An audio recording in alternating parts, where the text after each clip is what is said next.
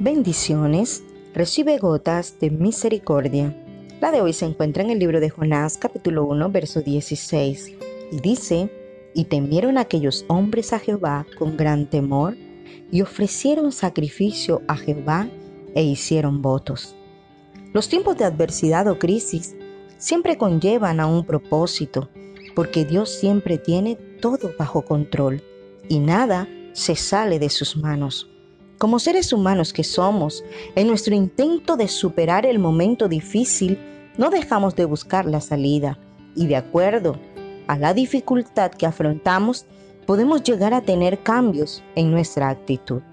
Hay un primer grupo que frente a la crisis reacciona humillándose y buscando a Dios para arrepentirse, con tal de salvarse como fue el ejemplo del pueblo de Nínive, que en ese momento fueron sinceros, aunque más adelante le fallaron a Dios y no fueron fieles a ese compromiso, situación que llevó a Dios a cumplir con sus amenazas en un tiempo futuro.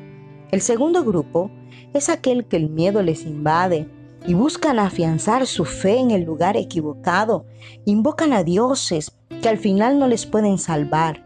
Este es el vivo ejemplo de los marineros que iban con Jonás en la nave.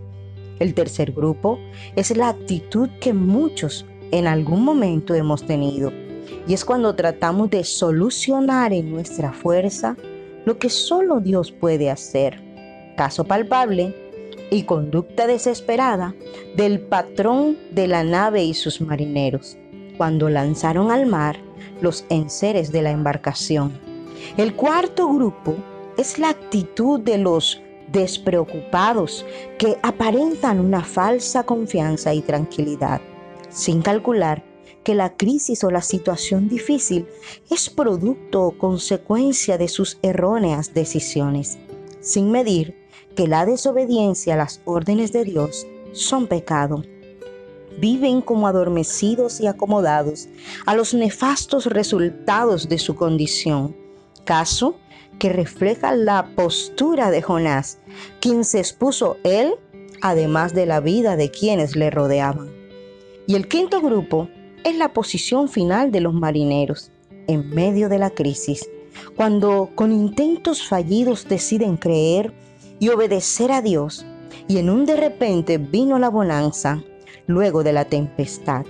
Estos viendo la manifestación del poder divino, resuelven de manera voluntaria y deciden comprometerse fielmente con Dios. Este grupo representa a aquellos que han decidido por Cristo y que la adversidad los arrojó a creerle profundamente a Dios y a vivir para Él. Sé parte de los que en medio de la dificultad reconocen su necesidad de Dios, su vulnerabilidad sin Él. Por consiguiente, se rinden a sus pies, pues reconocen que solo Él tiene el control. Que Dios te bendiga siempre.